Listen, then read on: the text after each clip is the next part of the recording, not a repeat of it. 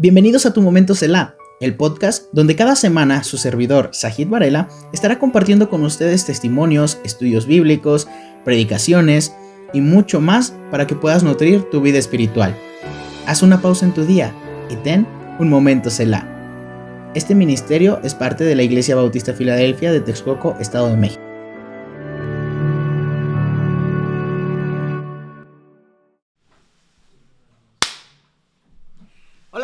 Hermanos? Bienvenidos a un episodio más de Tu Momento Selah. El día de hoy estamos con un invitado muy especial, nuestro hermano William desde Colombia. ¿Qué tal hermano? ¿Cómo está? Hola Sajo, ¿cómo estás? Qué bendición estar aquí en Tu Momento Selah. Ah, un saludo para todo, toda tu audiencia, tu, tu- tus seguidores y qué bendición poder estar contigo en esta, ta- en esta noche. La bendición es para nosotros y hermano, el día de hoy este, tenemos preparado unas cuantas secciones nuevas también, así que las va a estrenar. Pero bueno, este, queremos saber cómo, cómo fue que usted conoció a Dios. Bueno, ah, fue algo muy simpático. Ah, de hecho, yo nací en un hogar cristiano. Mis padres eh, eh, eh, pastoreaban una iglesia. am, y bueno, eh, crecí eh, en, en- en el hogar cristiano, pero am, eh, poco a poco eh, fui descubriendo o dándome cuenta que pues había como una especie de doble moral en el asunto. Y a los 18 años decido irme para el ejército en Colombia, en mi país, y me fui a un lugar muy apartado de donde vivíamos en ese momento. Entonces eh, resuelvo, como diríamos en Colombia, regalarme al ejército para huir de mi casa, huir de la religión, huir del evangelio, huir de todo lo que se llamaba, eh, podemos decir, religión, ¿cierto? Allá me encuentro entonces con una vida diferente, con una libertad aparente y, es allí pues donde empiezo a vivir una vida completamente fuera eh, de los parámetros del Señor, ¿no? Y es allí donde eh, me descarrío completamente, donde me voy al, licor, al cigarrillo y bueno, eh, muchas cosas eh, difíciles. Y bueno, Dios de allí tuvo misericordia.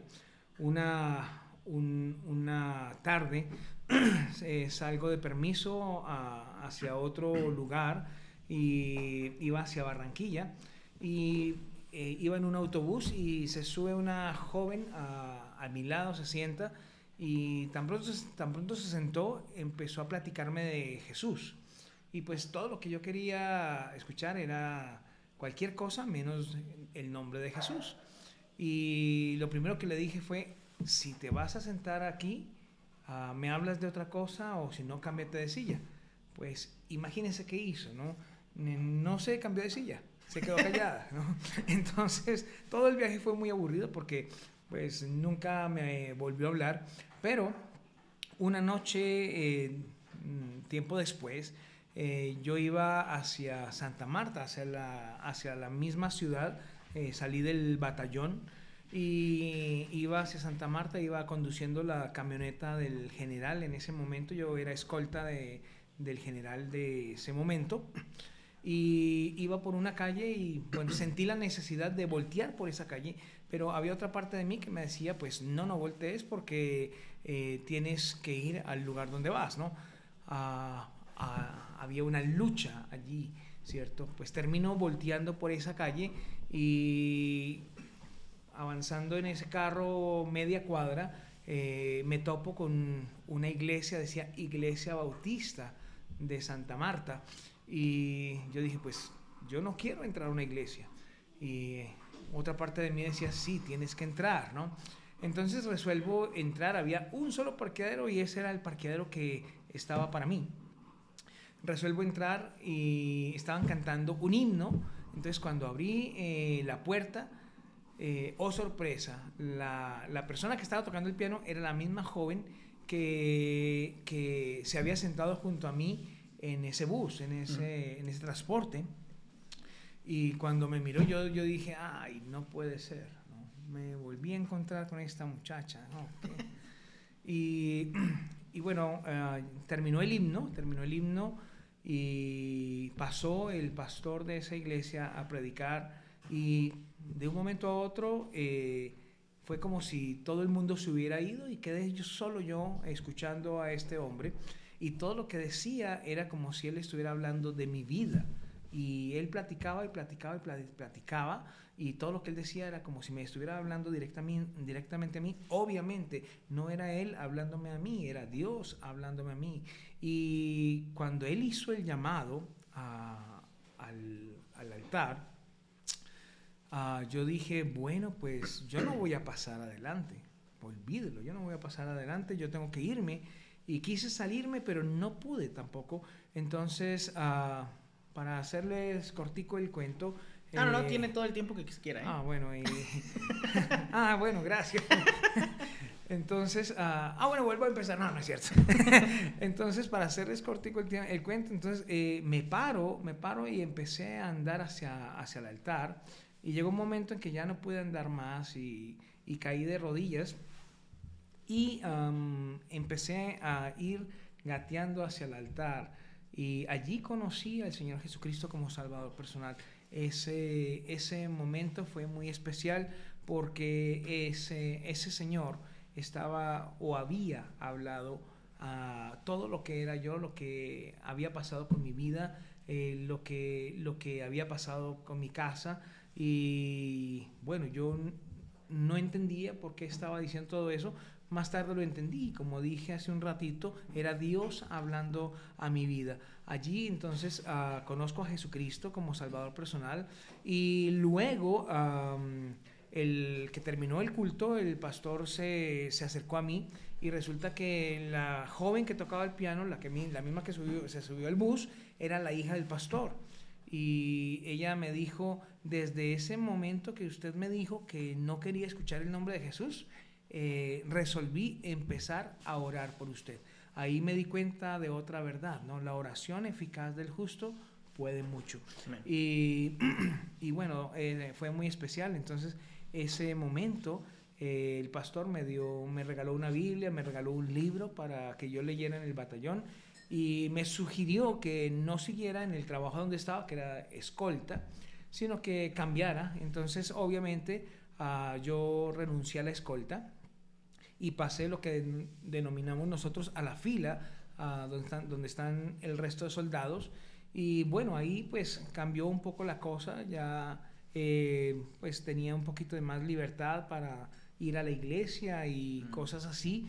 Y luego ya salí, salí de, de el, el batallón y bueno, eh, regresé a mi casa, regresé a mi casa. Más, más tarde mis padres se separaron y yo quedé, yo quedé solo, yo quedé solo en Bogotá. Ah, empecé a trabajar en, en, una entidad bancaria.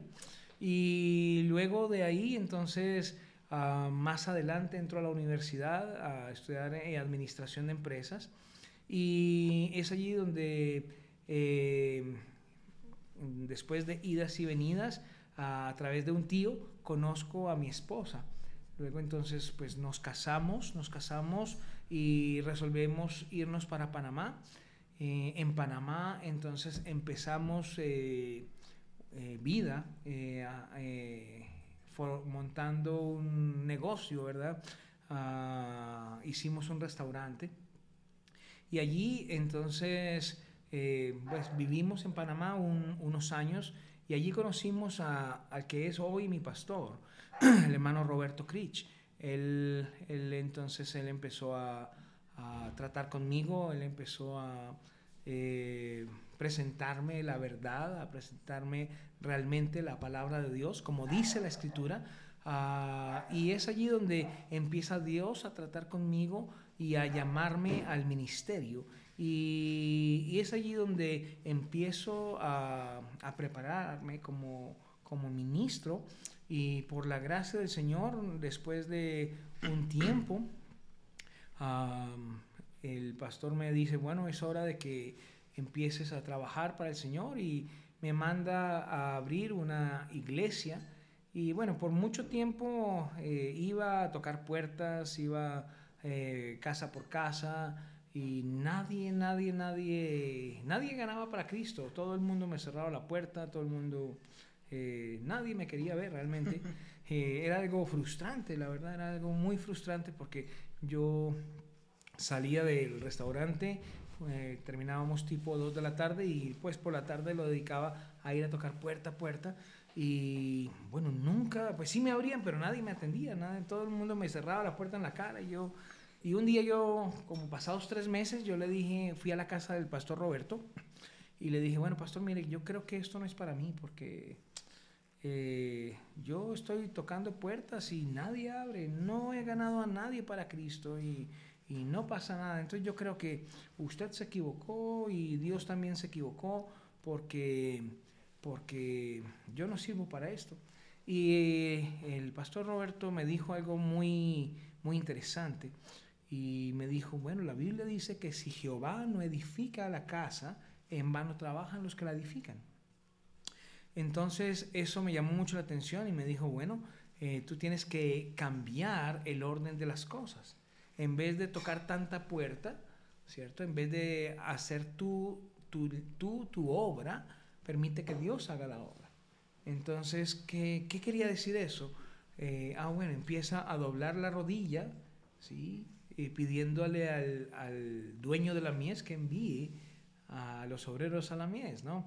Y es allí donde entonces cambio el, el orden del asunto, entiendo el asunto y, y, ya empiezo a depender del Señor, más no de mí mismo, ¿verdad? Uh, porque pensaba yo que tocando puertas, que eh, yendo casa por casa todos los días, eh, trabajando de sol a sol, eh, iba a ganar alguien y no, tenía que empezar primero por las rodillas, ¿no? Doblar la rodilla y pedirle al Señor que el Señor empezara a hacer las cosas. Y es allí donde empieza la Iglesia Bautista Filadelfia en Panamá. Y por la gracia del Señor, el Señor nos permitió iniciar allí en Panamá esa iglesia, la Iglesia Bautista Filadelfia de Colón, provincia de Panamá, y fue muy hermoso, unos años hermosísimos donde el Señor uh, nos bendijo con, con hermanos, hermanos hermosos que eh, fue el Señor añadiendo. Y más adelante eh, empezamos a invitar a un hombre que era un tremendo, es un tremendo predicador, el hermano Milton Martin. Eh, teníamos anualmente nuestra conferencia misionera y este hermano cada año iba a predicar a la conferencia misionera y eh, en uno de esos años él predicó y cuando estaba predicando él puso el mapa y, y salió del mapa Colombia. Y me impactó mucho porque, porque a mi mente salió el mapa Colombia y yo no entendí qué pasaba, pero luego entendí que Dios me estaba llamando a Colombia. Y le expresé esto a mi pastor, le dije, pastor, mire que me pasó algo muy simpático. Uh, Dios me está llamando a Colombia. Y él me dijo, bueno, ore, ore. Eh, fuimos con un amigo, otro amigo que es misionero, uh, Miguel Lea, fuimos a Colombia a hacer un viaje de expedición. uh, y allí pues, eh, eh, bueno, fuimos reconocimos el área, pasamos por algunos, algunos departamentos de Colombia y regresamos a Panamá, pues no pasó nada. Y después de dos años, eh, mi pastor me llamó y me dijo, ¿qué pasó con el llamamiento que tú tuviste? Yo le dije, bueno, pues ahí está, pero no ha pasado nada, ¿no? Y era Dios a través de mi pastor recordándome que él me había llamado a, a la obra, ¿no? Y es allí donde entonces eh, voy para Colombia y empezamos a trabajar allá. Ya eh, la iglesia Bautista Filadelfia en Panamá quedó con otro pastor y nosotros salimos para, para Colombia y empezamos a trabajar allí eh, puerta a puerta, pero como digo, entendiendo el asunto ahora, que primero era doblando la rodilla y pidiéndole al Señor sabiduría, si Jehová no edifica la casa, en mano trabajan los que la edifican, y el Señor nos empezó a dar hombres para el ministerio. Y así, pues el Señor eh, me trajo a sus pies y me llamó al ministerio, hermano. Wow. pues tremendo todo lo que, lo que Dios usó en su vida para poder traerlo a sus pies y hasta ahorita seguir ministrando en, en Colombia, en Bogotá, está la misión ahorita. Eh, sí, por la gracia del Señor, bueno, ya no estamos, eh, ya no estoy pastoreando la iglesia Bautista Misión Boulevard en Bogotá, eh, ya la iglesia tiene su pastor y sus líderes, nosotros ahora estamos iniciando una pequeña obra en un lugar que se llama La Mesa en la provincia o departamento de Cundinamarca, eh, esperando que Dios eh, haga también allí un, un, lugar donde se le pueda alabar, glorificar y exaltar su nombre con una doctrina correcta. ¿no? Pues amén, hermano. Estaremos orando también por, por esa misión allá. Amén. Y pues cuenta con el apoyo de la iglesia. Algo que, que le quería preguntar, ¿cómo sabe cuando mm, Dios lo está llamando y no nada más es por el sentimiento? ¿Cómo diferenciar un llamamiento de un sentimentalismo? Bueno, precisamente por eso cuando, cuando regreso un momentito al, a, a la conferencia misionera de Milton Martin, es allí donde Dios me llama, pero eh, yo pensé lo mismo. Yo dije, esto es un, esto es un emocionalismo, esto es como, como algo de la noche, ¿no? Porque, porque ver a un, a un hombre tan tremendo como Milton Martin predicando, y, y, que tú sientas eso en el corazón, yo dije, no, esto es una emoción. Y yo no quise, yo no quise caer en el, en, el error de que pudiese, pudiese ser una emoción, por eso, por eso preferí eh, doblar mi rodilla y orar al Señor y poner todo en las manos del Señor para que el Señor fuera abriendo la puerta, ¿cierto? Y, preferí esperar, esperar en el, yo lo llamo, hoy en día yo lo llamo el semáforo de Dios. ¿no? El semáforo, si todos eh, recordamos que, que, es un semáforo, pues tiene tres luces, roja, amarilla y verde. ¿no? Entonces yo llamo el semáforo de Dios porque cuando Dios coloca eh, la, luz, roja, es stop, quédate quieto, no te muevas, sencillamente eh, espera que yo haré. Cuando coloca la luz amarilla es, bueno, prepárate porque viene algo, ¿no? Pero cuando te da la luz verde es, ve porque yo estaré contigo. Y, en este caso, bueno, ah, mi confirmación, yo, yo lo había dado no por olvidado, pero dije, voy a esperar en el Señor. Yo dije, Señor, tú me estás llamando Colombia, pero quiero saber si es algo tuyo o es algo mío. Si es algo mío, esto se va a olvidar, todo el mundo lo va a olvidar y no ha pasado nada. Yo sigo pastoreando la iglesia y se acabó, listo. Pero pasaron dos años y un día suena el teléfono y es eh, mi pastor, el hermano Roberto, y me dice, hermano William, ¿qué pasó con Colombia? O sea, no fue de la noche a la mañana del me voy a Colombia, espero uno o dos meses, pasaron dos no, años. Pasaron dos años y, y, el hermano Roberto, como digo, lo interesante fue que yo lo había dejado en las manos del Señor, pero aparentemente olvidado. ¿sí? Porque yo dije, no quiero presionar a Dios, no quiero presionar a nadie, sino dejar todo en las manos del Señor.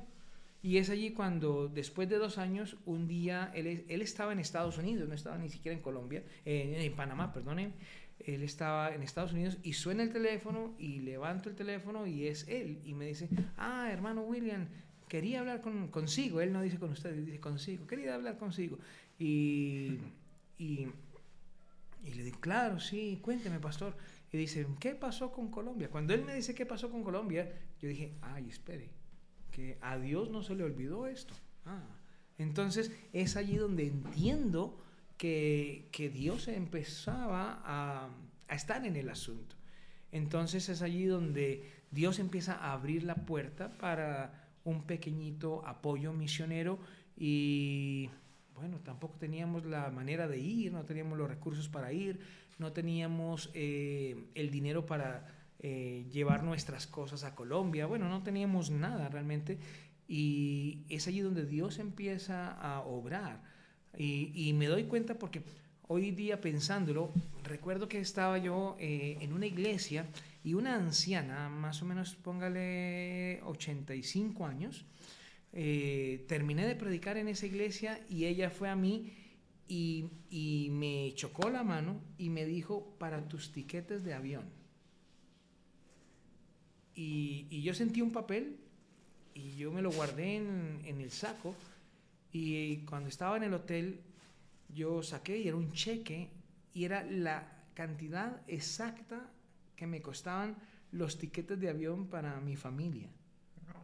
Y yo dije, ah, bueno, mire que Dios está orando. Entonces, ah, efectivamente, cuando es algo de Dios, Dios va abriendo las puertas, indicando que es el semáforo verde, sin presionar nosotros a Dios. Sino Dios lo va haciendo solo, porque Él no necesita de nuestra ayuda.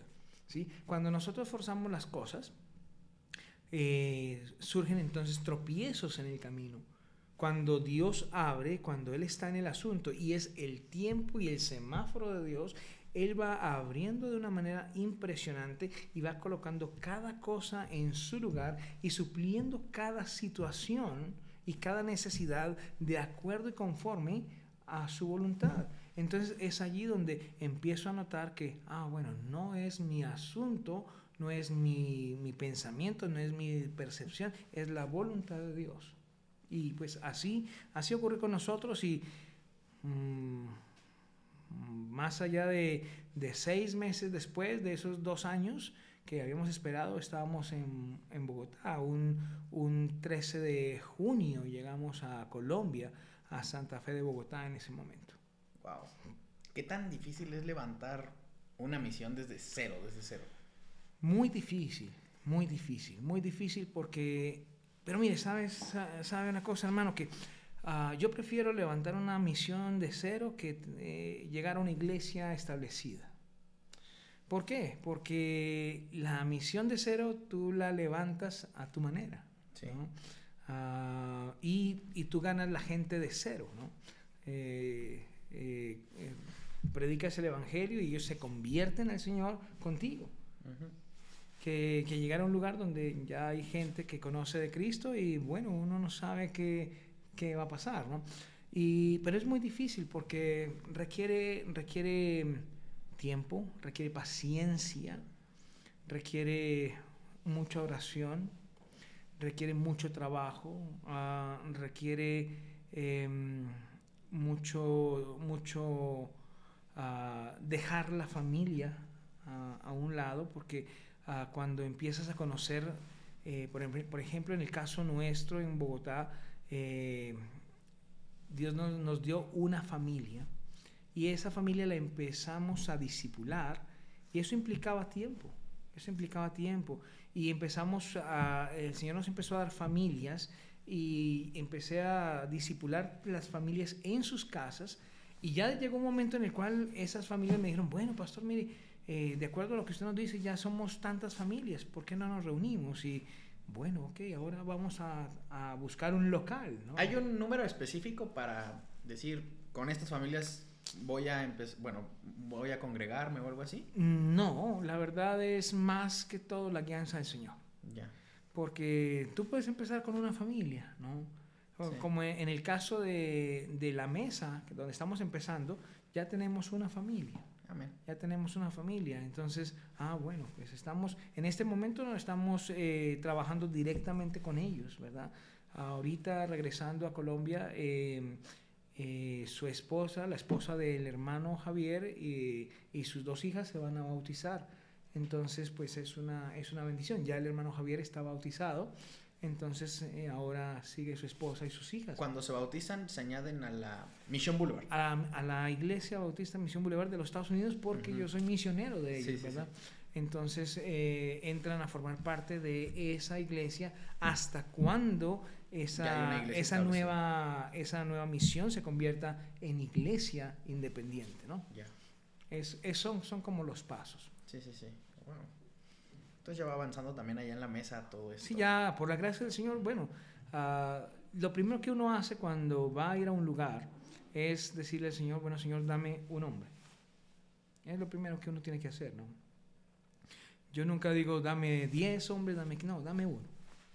Porque con uno llegan otros, ¿no? Pero hay que empezar por uno, ¿no? Y, y siempre, siempre es mejor uno que ninguno.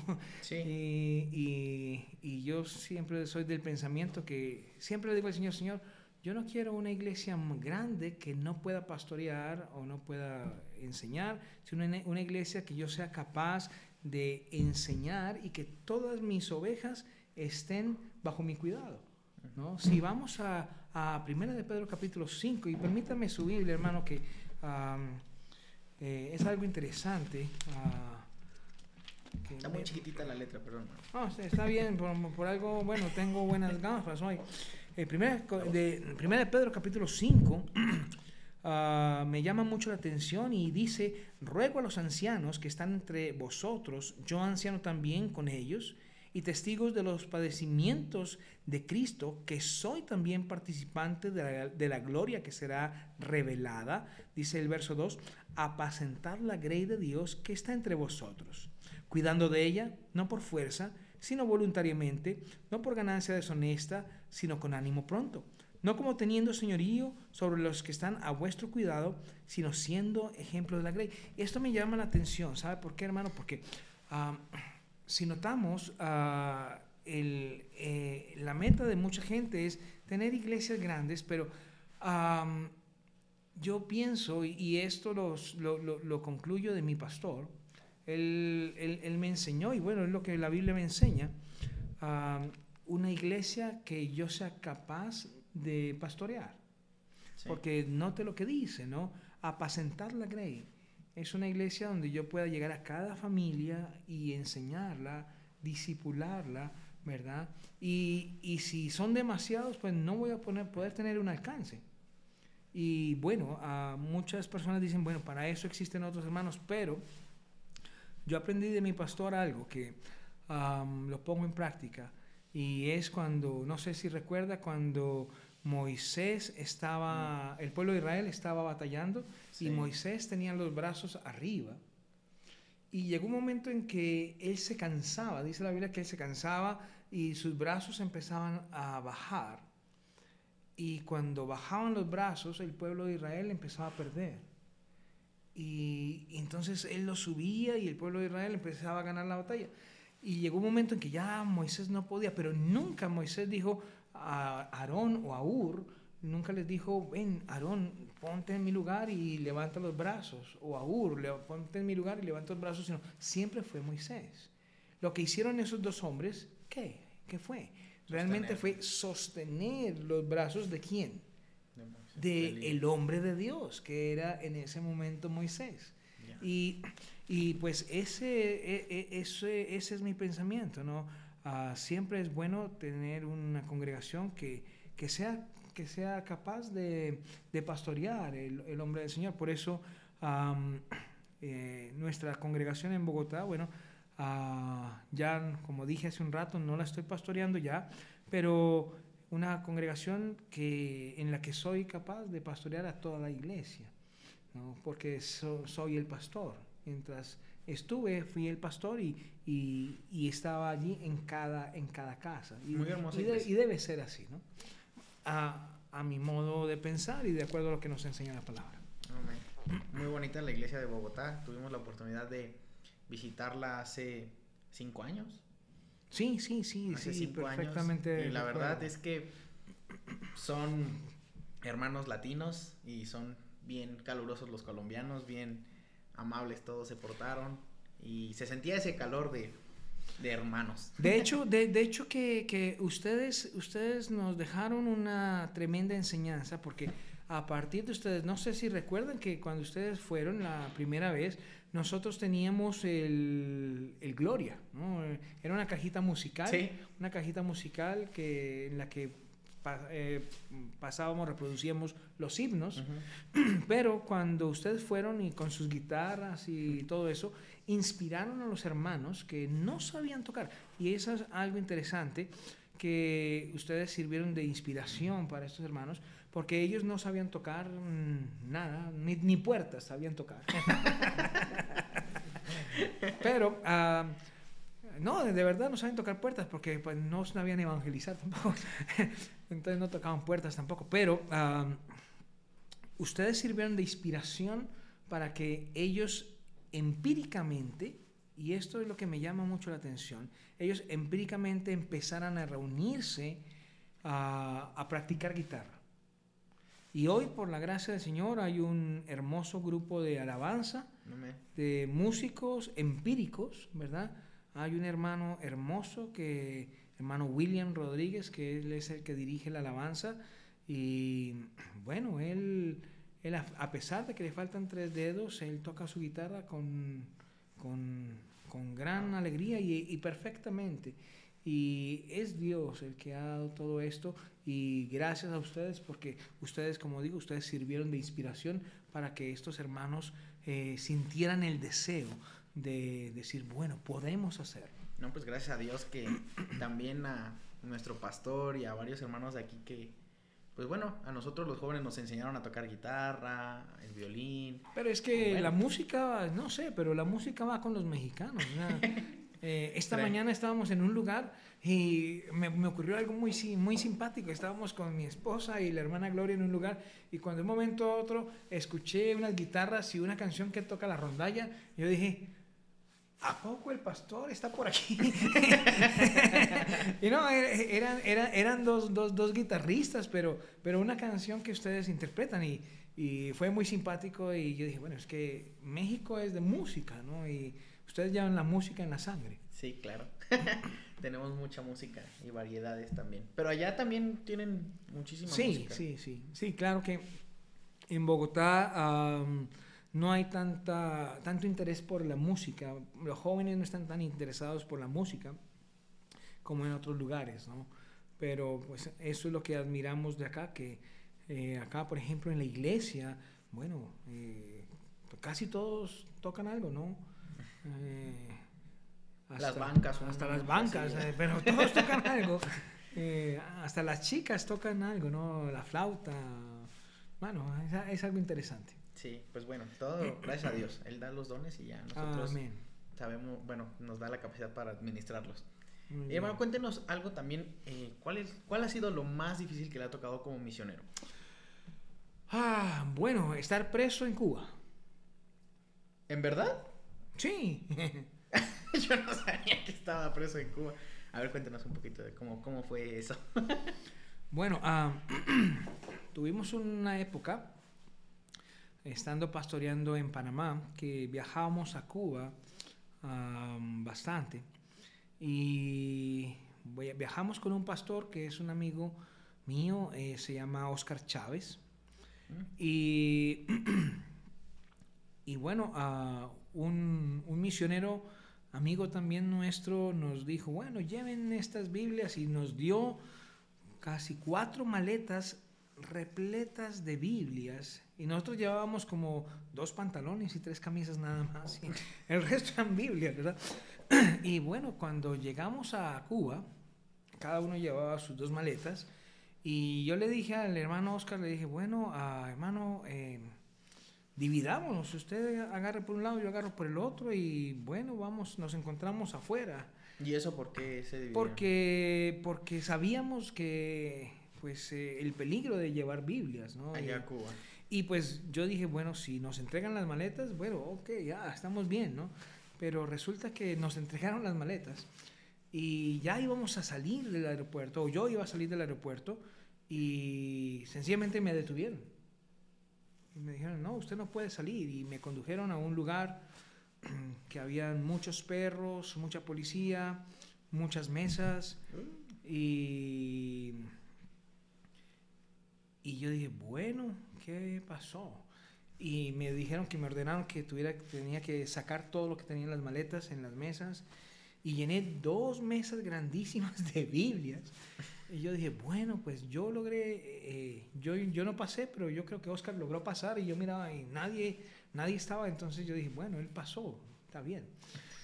Pero resulta que de un momento a otro sonó una luz roja y sonó un, como una chicharra y se abrió una puerta y, era Oscar. era Oscar con sus maletas. Y, y yo, ay, no puede ser. y bueno, estábamos allí y entró una coronela de la policía cubana y me dijo, ¿quién es el encargado? Y yo pues dije, yo. Ella vino a mí y me dijo, bueno, esto es un delito. Esto es un delito, ustedes van a purgar algunos años aquí porque esto va contra, contra el régimen. Porque este material, este, y ella cogió una Biblia dijo, este material es subversivo. Así que esto, esto es un delito en este país y, y ustedes cometieron un delito. Así que lo que vamos a hacer es que ustedes van a estar aquí un tiempo y, y, bueno, eh, luego van a recibir una, un juicio y lo que sigue, ¿no? Y yo dije, bueno, Señor, ¿qué vamos a hacer? Sí quería ser preso en el Señor, pero no. Ay, ay, ay. Yo, y hermano Oscar estaba muy asustado, yo también. Yo dije, bueno, yo pensaba en mi familia, en mis hijos. Yo dije, ¿y ahora qué vamos a hacer? Pero yo dije, bueno, que ya estamos aquí, ya más presos no podemos estar, ya no importa. Y empecé a hablarle de, de Cristo a esa coronela. Y yo dije, bueno, si nos vamos a, nos van a llevar a las rejas, que nos lleven por algo de verdad, ¿no? Y empecé a hablarle de Cristo, a predicarle el Evangelio a esa coronela. Y, y ella, en vez de cortarme, ella más me ponía cuidado, más me ponía cuidado, más me ponía cuidado. Y de un momento a otro, ella dijo, lo que tú me estás diciendo nadie lo había dicho. Y yo dije, bueno, uh, es Cristo, es Cristo, la verdad, eh, a quien le estoy presentando. Y él puede cambiar su vida. Y le, le, platiqué el Evangelio, le platiqué el Evangelio, le presenté al Señor. Y, y bueno, fue, ocurrió algo muy tremendo. Ella empezó a llorar. Esta coronela empezó a llorar. Pero el diablo siempre es, es, es terrible. Y cuando la iba a inducir a que aceptara a Cristo, eh, abrieron una puerta y sonó otra chicharra y dijeron, coronela, la necesita eh, un superior, no recuerdo la verdad. Y ella se fue. Y yo dije, ahora sí, ay, no. Y bueno, estuvimos ahí un tiempo, un tiempo, y luego ella volvió, mucho tiempo después, ella regresó Uh, nosotros estábamos, bueno, ya... ¿Mucho tiempo fue días? O no, no, no, ah, no, horas. No, horas. Ah. Y, y, ella regresó y dijo, eh, venga usted. Me llamó y me dijo, pues yo no voy a dejarlos aquí. Cuando ella dijo, no voy a dejarlos aquí, yo dije, bueno, gloria a Dios. Y ella dijo, ustedes se van conmigo. Y ella nos sacó, pero antes de salir, me dijo, quiero pedirle un favor. Le dije, no tengo opción, ¿qué quiere? Lo que diga, no importa. Y me dijo, ¿usted me puede regalar una Biblia? Yo me quedé mirándola y le dije, bueno, son suyas. Le dije, una no, pues las que quiera. Y ella tomó una Biblia y la, la echó, en la, la, colocó en su, en su morral, en su cartera, en su um, bolso, bolsa, y nos sacó y nos montó en su carro y nos llevó a La Habana y nos dejó en un lugar en La Habana y nos dijo, son libres. Pero cuando íbamos hacia allá, ella me dijo, eh, Señor, nunca me habían hablado como usted me habló. Y dice, nunca, nunca había entendido que había Dios. Y bueno, ese momento yo... Entendí que, bueno, no importa quién sea. Mire que no importa quién sea, Dios tiene un plan para cada persona. Y esa señora aceptó a Cristo. Imagínense. Y fue algo muy bonito porque eh, ella dijo, me voy muy gozosa, me voy muy contenta porque tengo una Biblia. Y eso fue muy, muy hermoso, muy hermoso. Y nos dejó en un lugar, una calle en La Habana, nosotros respiramos con Oscar y bueno, ya estábamos libres. Llevábamos solamente nuestros, nuestros pantaloncitos y ya el resto se había quedado ya, no importa. Pero bueno, regresando, ya cuando nos regresábamos para Panamá, resulta que estábamos ya en el aeropuerto con Oscar, ya íbamos a abordar. y sonó por el altoparlante del aeropuerto José Martí. Eh, dijeron el señor William Aya y el señor Oscar Chávez son solicitados en la Policía Nacional. Uh. Uy. Yo dije, plop. Ay, ay, ay. Y Oscar me dijo, ay, hermano, ¿y ahora qué pasó? Dije, pues bueno, que la que nos soltó nos volvió a meter. dije, no. Entonces nos metimos al baño, los dos nos metimos al baño y mm, nos entramos en un cubículo, nos agarramos de la mano y empezamos a orar y le dije al Señor, eh, bueno, Señor, bueno, ah, no sé qué va a pasar ahora, así que vamos para la policía y Señor, pero te encomendamos nuestro momento y haz tú algo. Y fuimos, salimos del baño, fuimos hasta allá y íbamos honestamente, honestamente íbamos un poquito asustados, un poquito asustados y cuando llegamos a la policía, eh, entonces eh, la señora que nos atendió era una teniente, dice, ¿quién es William Aya? Yo levanté la mano como así, y yo. Y ella dijo, señor, es que su pasabordo está mal. Y yo me quedé pensando y miré el pasabordo y dije, me dijo, no, entonces lo llamo para cambiarle el pasabordo. Y le, le, le, di los pasabordos y ella nos regresó los pasabordos nuevos y nos dijo, pueden irse. Buen viaje. Ah, bueno, gracias. y, bueno, nos montamos al avión. Cuando regresamos al avión ya eh, aterrizamos en Panamá y tan pronto tocamos suelo panameño, el hermano Oscar se arrodilló en el pasillo, me acuerdo mucho, se arrodilló en el pasillo y oró y le, le dio gracias al Señor porque estábamos en suelo panameño y bueno, esa fue, esa fue una experiencia muy, muy tremenda. Realmente creo que la experiencia más tremenda que hemos vivido esa. Esa, una, bueno, y la otra, uh, que fue tremenda, fue en Colombia. Eh, fuimos a, a Líbano, Tolima, pero nos fuimos por una carretera que no conocía. Y íbamos a proyectar películas y a presentar el Evangelio. Y de para acá, ya cuando regresábamos, la guerrilla nos empezó a seguir. Y una moto nos siguió, dos motos de la guerrilla nos empezó a seguir bastante. Y yo nunca había corrido tanto. Hasta, uh, yo yo no, no, sabía qué estaba haciendo, pero yo dije, bueno, no me voy a dejar agarrar. Pero uh, por la gracia del Señor estábamos cerca de un pueblo y llegamos al pueblo y ya eh, nos estacionamos donde estaba la policía y esos hombres se fueron por otro lado. Pero pero ese fue otro susto que tuvimos bastante serio y bastante fuerte, pero gracias al Señor, el Señor nos libró, ¿verdad? Sí, y, y bueno, eso, eso así para por encima. Nomás así, una de, tan, de tantas que se me han pasado. Wow, hermano, la verdad sí ha pasado por... Yo no sabía que lo habían encarcelado un tiempecito en, en, En Cuba. no, pues tremendo. Hermano, ¿cuáles son las... Hablando acerca también de, de los llamamientos y demás, ¿Cuáles son los peligros de... Mmm, ¿Yo qué pasó? Producción.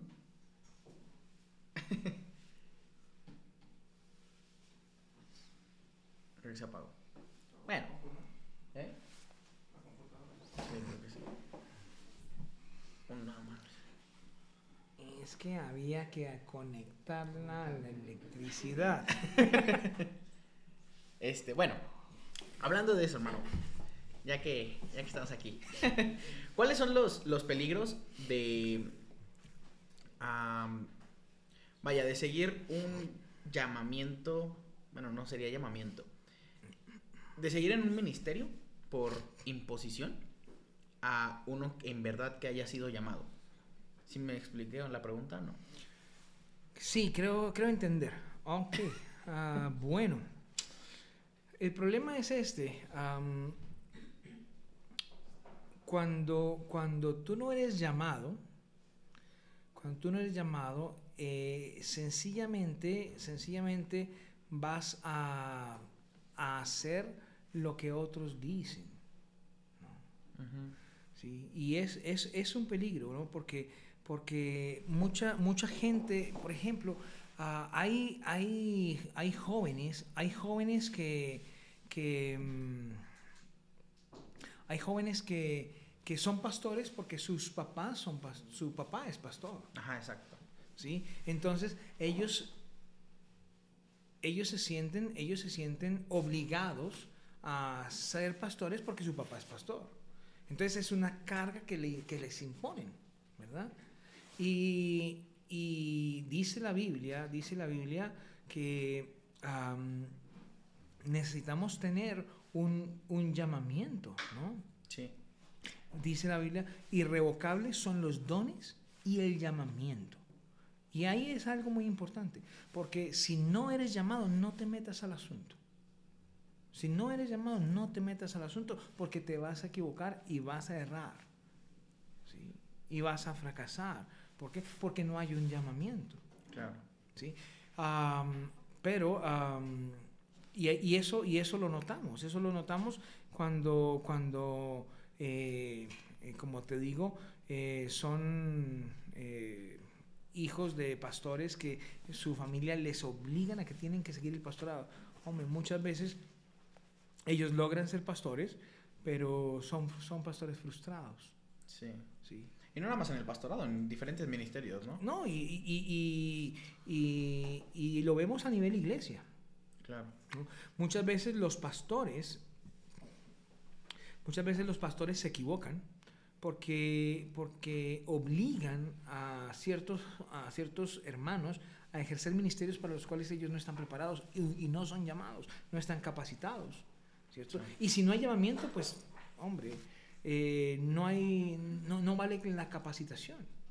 ¿sí? Porque, porque nos volvemos como, como los profesionales normales. Exacto. Por mucho que estudie uno para ser maestro. Pero si no hay la vocación, por ejemplo, conozco muchos maestros de profesión maestro, ¿cierto? No sé, no sé cómo es aquí en México, pero eh, en, Colombia la profesión maestro eh, da dinero, ¿no?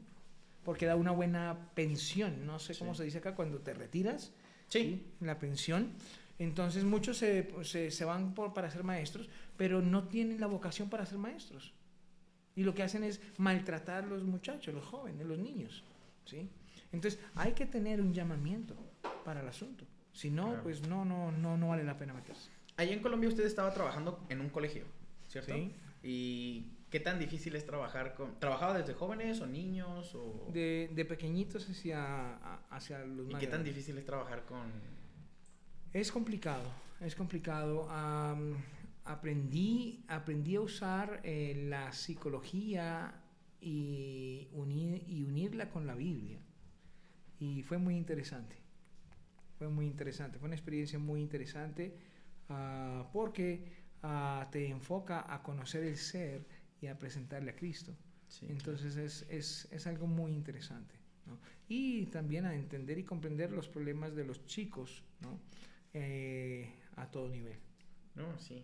Trabajar yo creo que con jóvenes, con niños, es, es complicado porque, vaya, bueno, yo creo que con todos, ¿no? Porque pues puede ser hasta piedra de tropiezo para él, ¿no?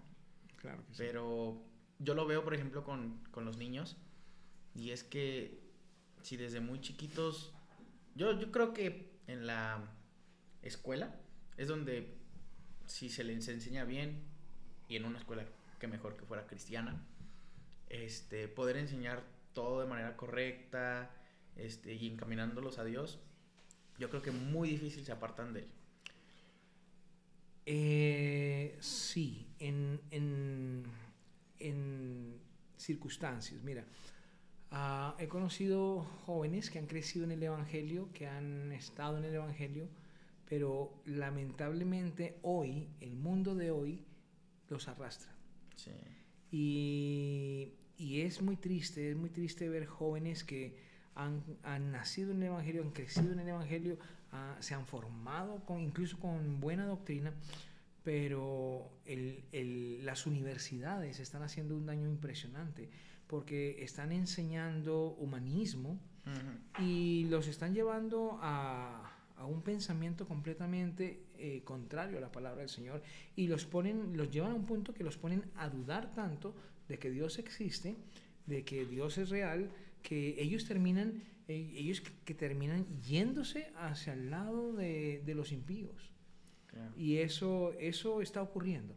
Por eso hoy en día vemos que los menos interesados en el Evangelio son los jóvenes. Si notas, eh, no sé aquí en, aquí en México o en especial aquí en Texcoco, pero los que menos quieren el Señor son los jóvenes. ¿Por qué? Porque las universidades están bombardeando, ¿cierto? El, la mente y el corazón de nuestros jóvenes, ¿verdad? Eh, con estas filosofías. Claro, no, y a mí me ha tocado, en mi primer semestre, estaba estudiando biología celular y nos estaban enseñando justamente lo de las diferentes, ¿cómo se llama? Mm, también me quedó esa clase este, acerca de las diferentes, vaya, creaciones del mundo, ¿no? Que la teoría del Big Bang, el creacionismo, eh, la teoría de la espontaneidad y demás, ¿no? Y, fue chistoso porque nuestro maestro nos dijo, ¿ustedes en cuál creen? Y muchos dijeron, este, pues obviamente, ¿no? La más popular, que era la del Big Bang. Que hoy en día es, este, otros más que la estudian, este, y, y dicen y concuerdan que la teoría del Big Bang pues muchos la pegan a que si un ateo cree eso es también se va de la mano con el creacionismo, ¿no? Pero bueno, ya es meternos en otro tema más científico. Pero me tocó defender porque yo, de, de todos los que estábamos ahí, solamente yo fui el único que levantó la mano en el creacionismo. Y no, pues en una universidad que estás estudiando algo de medicina y demás, pues luego, luego mi, mi profesor, que pues, era doctor, me dijo, no, pues ¿qué estás haciendo entonces aquí en esta universidad? Estabas a estudiar medicina y todo. Y dije, pues sí, pero pues no tiene nada que ver que yo crea en, el creacionismo, que yo crea que Dios hizo al, en la tierra. Ah, muy diferente si ustedes creen en la espontaneidad, en la teoría del Big Bang, en la este y demás, ¿no? Más teorías. Entonces, pues me tocó defenderla y esa materia me costó muchísimo, muchísimo porque el profesor era duro, muy, muy duro conmigo y a cada rato me preguntaba, a ver, ¿tú qué crees en Dios? ¿a poco sí esto y lo otro y lo otro y lo otro? Y dije, bueno, si es clase, de teología o clase de biología, ¿no? Y, y, no, yo tenía que estar leyendo y leyendo y leyendo y leyendo para poder contestarle, porque pues él me dice, pero muéstrame con hechos científicos. Pero ¿sabes con qué propósito lo hacen? Lo hacen con el propósito de que el resto de la clase se vaya contra ti sí. para aburrirte, para que tú te retires. Sí, claro. Es un filtro, es es un embudo que usan para, para que tú no continúes, ¿no? Pero no le sirvió, ya nos falta un año y ya me voy. este, bueno, mano, ahorita vamos a estrenar justamente una, una, una, una nueva sección antes de terminar. Así que vamos a ver, este, este se va a llamar la sección de shock bíblico. y consta de 10 preguntas. Así que son 10 preguntas, a ver, al mejor de 10. El que conteste, pues se salva, ¿no? Y el que no, le va a tocar un castigo de toquecitos. Ah, Así, que bueno, voy a necesitar a un interventor de... Rifas, juegos y espectáculos se llama. Sí. Este, ¿Me ayudas, Chris? Por fin. Bueno, Cristian va a escoger, bueno, compramos este libro de ¿Sabías qué? Y son más de 6.000 preguntas y respuestas bíblicas, así que... Ah, bueno. Vamos a ver, ¿eh? Ah, bueno, téngame paciencia porque ya estoy viejo, ya no, ya no, mi mente no es igual, así de que... Téngame paciencia. No, no, no, a ver. Ah, sí, pregúntalas. Aquí tenemos las. Los toquecitos. Ah, eh, esto, esto, esto se usa en mi país para esto. no se las presten a Jairo, por ejemplo.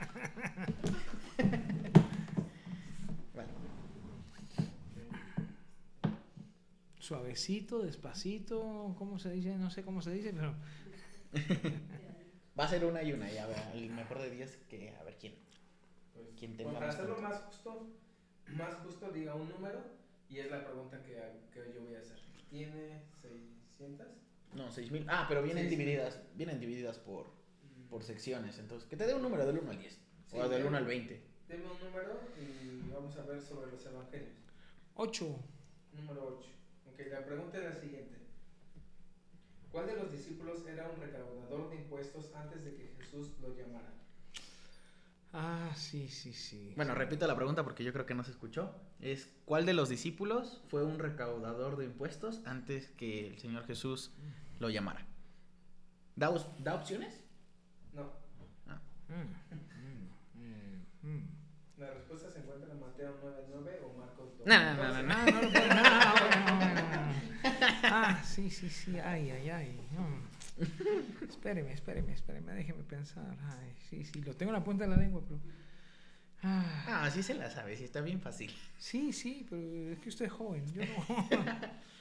Ay, mm, Tiene 10 segundos. nada más 10, 9. 8. Siete. Eh, sí, él se llamaba... em, Seis. mm, 5. ay, 4. 3. Ay, no. 2. No, no, no, no, no. 1. No, no, no, no, no, no me acordé. Ay, Si la contesta el otro, ¿es punto? ¿O? Sí, sí, ¿Sí? si te la sabes, pues ay. sí, no, pero si erras en la respuesta, también. También es malo, ¿no? Sí, no, no, se pues, la no, no, no, no. Es Marcos. No. No, no era Marcos. ¿No es Marcos? No, no es Marcos. No, no es Marcos. ¡No! Yo estaba bien seguro que era Marcos. No, no es Marcos. Pero no, no, yo lo vi. respuesta era: ¿es Mateo o Leví? Le vi, le vi, le vi. le vi. Mateo. Y si te- empezaba con M. Híjole, pues a ver, hermano. Ah, bueno, muy bien. No, pero vas a tener que agarrar. ¿Se tú- tiene que agarrar de aquí? Ah, pero espera que está mojado. Ah, Pasa el aparato para allá para que Ah. le. Híjole, a ver si con esto se, se, se resuelve la memoria. Ah, y nos tenemos que agarrar. Sí, porque si no, no pasa la corriente. Como los dos se equivocaron, pues bueno. Sí. Pero, no, no, no, no, no, no, no, todo, no todo, no todo, sí, sí, sí.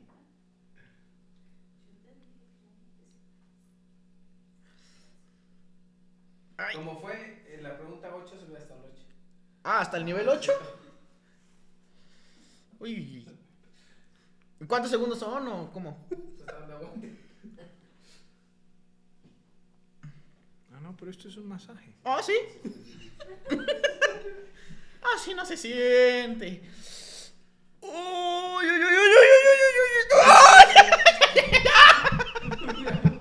¿Qué le pasó, hermano? No,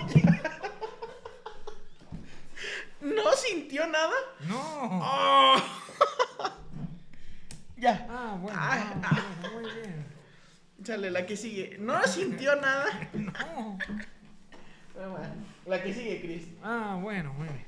Que di un. ¿Cómo? Un. Ahora usted dígalo. El 15. Ay, ay.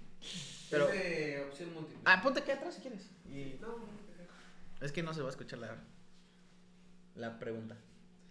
Dice, Jesús dijo que sería más tole- tolerable en el día del juicio para Tiro y Sidón que para dos ciudades que donde había obrado grandes milagros. Nombres de las ciudades. Opción A, Corazín y Bethsaida. Opción B, Capernaum y Jerusalén. O opción C, Betania y Naín. Corazín y Bethsaida. Sí, es correcto. Yujú. Bien, hermano. Pero tú, tú no. ¿Qué haces? Tú, tú No, no. pues es una y una. Y si se equivoca, Tú no. falta una. Tú no. No, pues tú me falta contestaste. ¿Pero cuál una? Ahora yo. ¿Cómo? Ahora yo. Ah, pero después es para quién pasa primero. ¿O cómo es el primero que conteste? Sí. Muy bien. Cuenten. Eh, ¿cuál, es, qué- ¿Cuál era la pregunta? ¿La 15? Ah, no, pero no tiene Ah, 15 ya. niveles. Ah, pero tiene 10. Pero de jalón no, ¿sí? No, de, de jalón, no de calor. Bueno, vamos a hacerle. Uy, ay, ay. Ah, A mí me dijeron que suavecito, que sí, sí, suavecito, suavecito, suavecito. Ay, ay, ay, ay. Ay.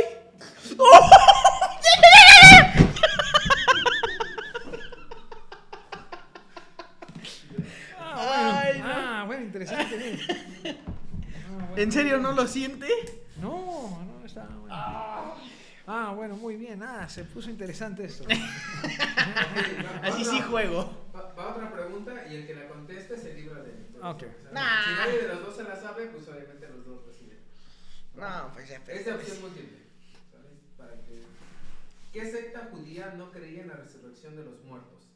Opción A, los herodianos. Opción B, los fariseos. Opción C, los saduceos. Los saduceos. Los sauces.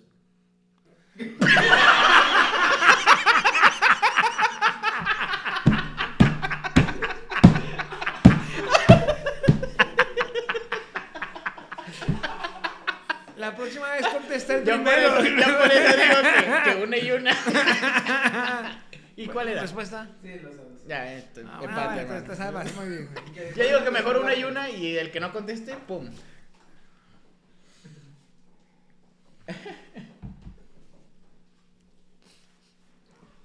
No, sí, así está mejor. Es, ah, mi, mi memoria no, mi memoria no. Ok. Está bien. Siguiente pregunta. ¿Verdadero o falso? Jesús de Nazaret fue al Jordán para que Juan el Bautista lo bautizara. ¿Verdadero o falso? Sí, Verdadero. verdadero. Pero pásate para acá, es que en serio creo que no se escuchan las preguntas. También para que los hermanos escuchen. Ante para acá.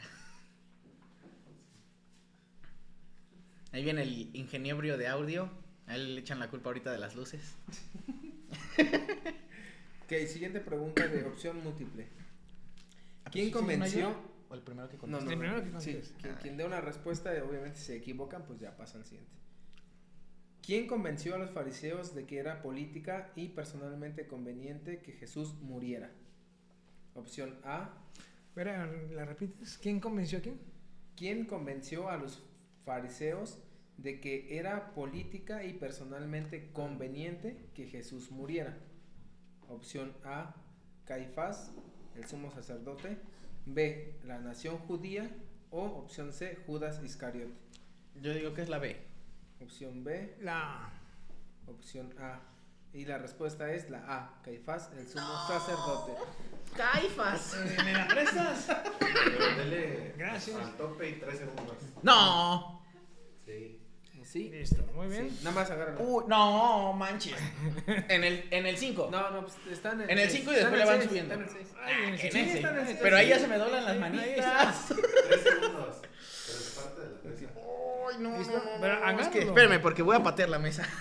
Desde que no me patees a mí, tú estás. Espera, espera, espera. Uf. Ya, ya, ya lo bajó, ya lo bajó. Ya lo, ¿Ya lo bajó? Sí, sí, para Ah, que lo va a matar. Sí, lo bajó. Ay, ya. Ay, no, no, no, no. Ya, ya, ya, ya, ya, ya, ya.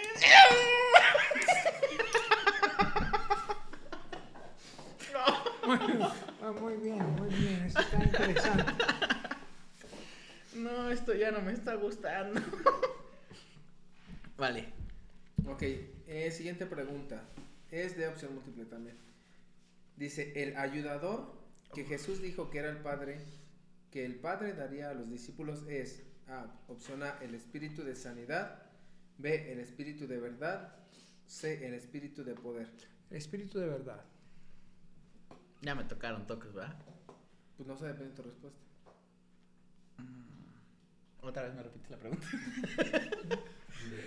El ayudador que Jesús dijo que el Padre daría a los discípulos es el espíritu de sanidad, el espíritu de verdad o el espíritu de poder, según Juan 14, 17. El hermano dijo que el espíritu de verdad, pero Combo. puede estar equivocado. Este. El de poder. No, era el espíritu de verdad. Nah. Que suba, que suba. No. ¿Cuántas preguntas llevamos? ¿Seis? ¿Seis? Siete. Ah, ya, ok, nos quedan tres. Y Ay, pero a ver en qué nivel está. Oh, no, antes, uno antes, uno antes. Ahí, ahí, ahí. Ya.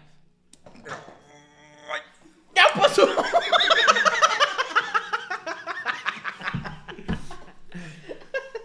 Oye, está interesante este juego. ¿eh? Ok, vamos a hacer lo más difícil. Las últimas tres preguntas van a ser sobre profecía. ¿Vale?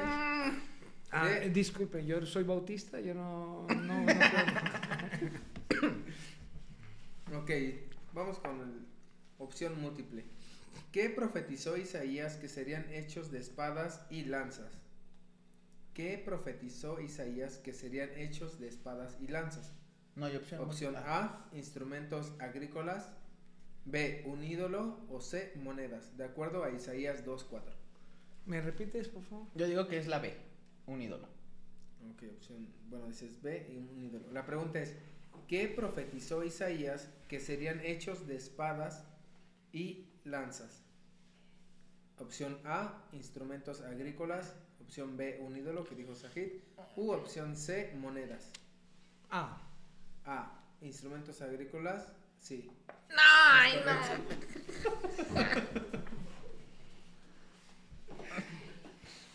No, no puede ser. Y no, y no sé. No, para mí que fue en plan con maña eso de que no sabía. Uy, uy. Ay, ay, ay, ya.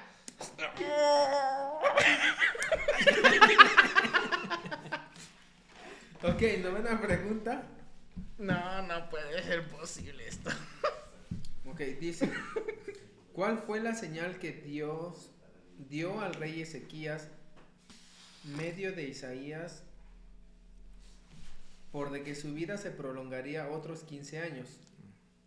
A, un nacimiento virginal, B, el ejército asirio derrotado, o C, el reloj de sol volvería 10 grados atrás. El De C. acuerdo a Isaías 38, del 5 al 8. El C. No El sé. C. Es que ya si digo otra pierdo. Ok, la respuesta correcta, correcta es la C, el reloj de sol volvió 10 grados atrás. ¿Qué? ¿Otra vez? ¿Por qué? Porque podías haber dado tu respuesta y dudaste, como las olas. No dudé, dije C. C. Lo declaro. no, pues sí. Por tramposo subimos una más. No.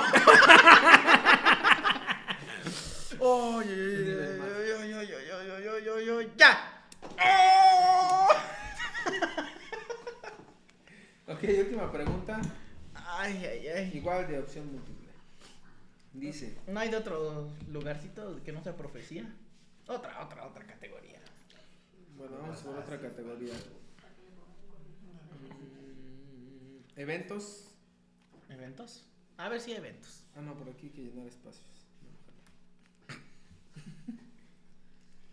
Evangelios. Ay, ya estoy temblando. Personas. Personas. Hechos de los apóstoles, personas. Échale. Ok.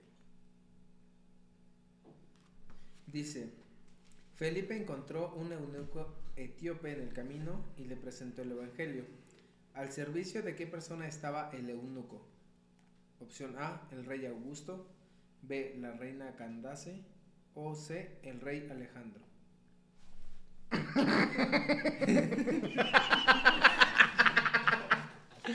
Este, la C. La C, eh, La B. Alejandro. No. La opción correcta es la opción B, la reina Candace, de acuerdo a Hechos 827. Yo nunca había escuchado a Candace. Uno más. Con los toques la vas a recordar. La recordarás. Con este. Con- ya. con- no, está en el máximo. Con, con este toque la recordarás toda la vida. Uy, ay, ay, ay. Ya, ya, ya, ya, ya, ya, ya.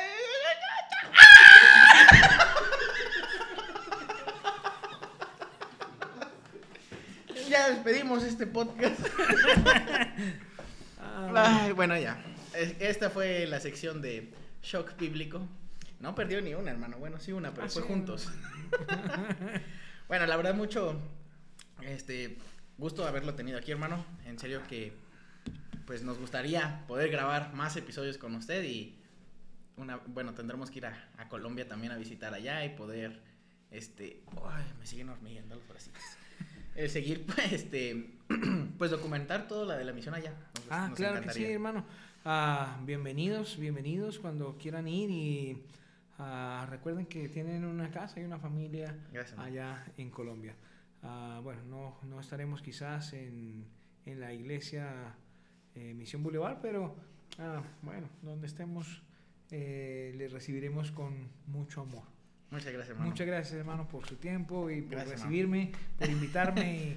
eh, me pasó corriente. El Señor les bendiga. Muchas gracias. Este, bueno, hermanos, hasta luego. Hagan una pausa en su vida y que tengan un momento Selah. Yo te rindo mi vida entera para siempre a ti, Señor.